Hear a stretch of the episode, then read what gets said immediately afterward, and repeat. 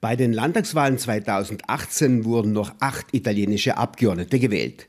Zwei möglicherweise auch mit deutschen Stimmen. Riccardo Dellus Barba von den Grünen und Diego Nicolini von den Cinque Stelle. Fünf Jahre später waren es drei weniger, fünf Abgeordnete. Zwei davon sind von den ungemütlichen Fratelli, die unbedingt mitregieren wollen. Die übrigen drei gehören Ein-Mann-Fraktionen an. Aber auch sie möchten. Einer, Christian Bianchi von der Lega, ließ die SVP-Verhandler bereits wissen, entweder Landesrat oder er bleibt Bürgermeister in Leifers.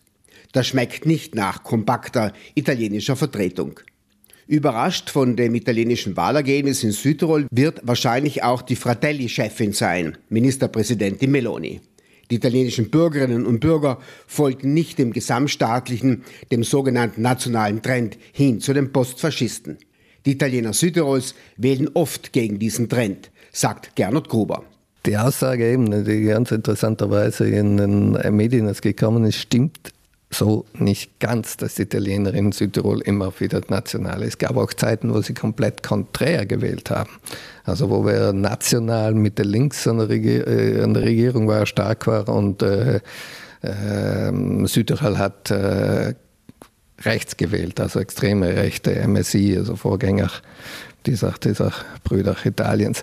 Also da hat es auch komplette Gegentrends gegeben. Das hat man auch nur wieder vergessen. Das war in den 80er Jahren so, sogar noch in den 90er Jahren. Also da ähm, ist ein bisschen wahrscheinlich geschuldet dem, äh, dem Alter des journalistischen Personals, das wir derzeit haben, dass die die Zeiten ein bisschen vergessen äh, worden sind.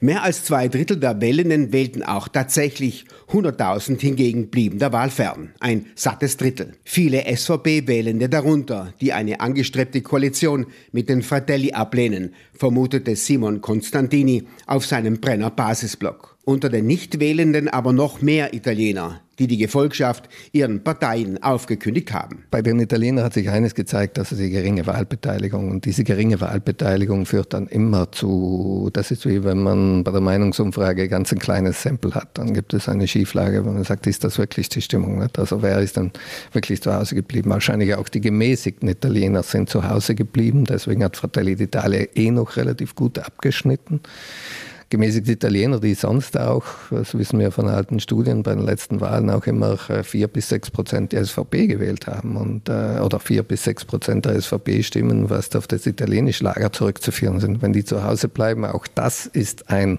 Thema. Warum diese Politikferne, hm, wäre interessant, das mal vertiefend zu untersuchen. Da habe ich auch noch keine finale äh, Erklärung dafür. 100.000 scheinen kein Interesse an ihrer Mitsprache zu haben an einer starken italienischen Vertretung im Landtag.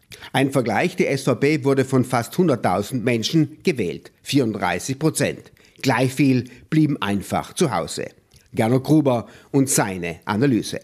Ja, da gibt es äh, da gibt's internationale Untersuchungen zu Nichtwählern, was die antreibt. Das sind welche, die einfach ähm, ja, ein, ein, ein also gibt es unterschiedliche Gruppen da drin. Da sind welche, die das als Protest sehen. Und ich muss sagen, ich bin, obwohl ich gelernter Politikwissenschaftler bin und ein extrem politischer Mensch eigentlich immer war, ich habe diesmal kurz nach, darüber nachgedacht, gar nicht hinzugehen, weil ich einfach im, im ganzen Spektrum nicht wirklich was gefunden habe, was, äh, was mich diesmal überzeugt hätte.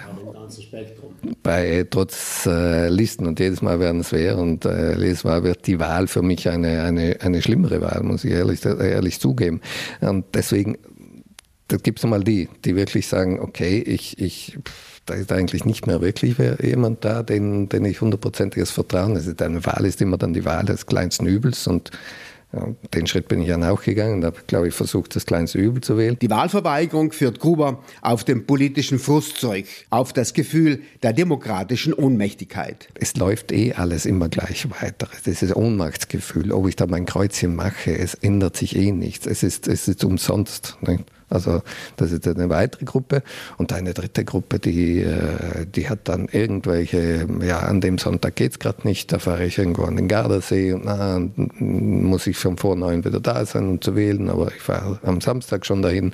Also wirklich die, die das gar nicht mehr wirklich so mitkriegen. Auch dadurch, wenn jemand nicht auf Facebook und so weiter sich rumtummelt und nicht die Plakatständer irgendwo in den Städten rumstehen sieht, kriegt man Wahlkämpfe ja kaum mehr mit bei diesen ähm, Überfluss an Medien, also dieser defragmentierten Medienkonsum. Es gibt keine kaum mehr Leitmedien, weil jeder sich sein soziales Medien, seine Blase macht und wenn da die Wahl kein Thema ist, dann da ist sie einfach nicht und dann, wieso soll ich da hingehen?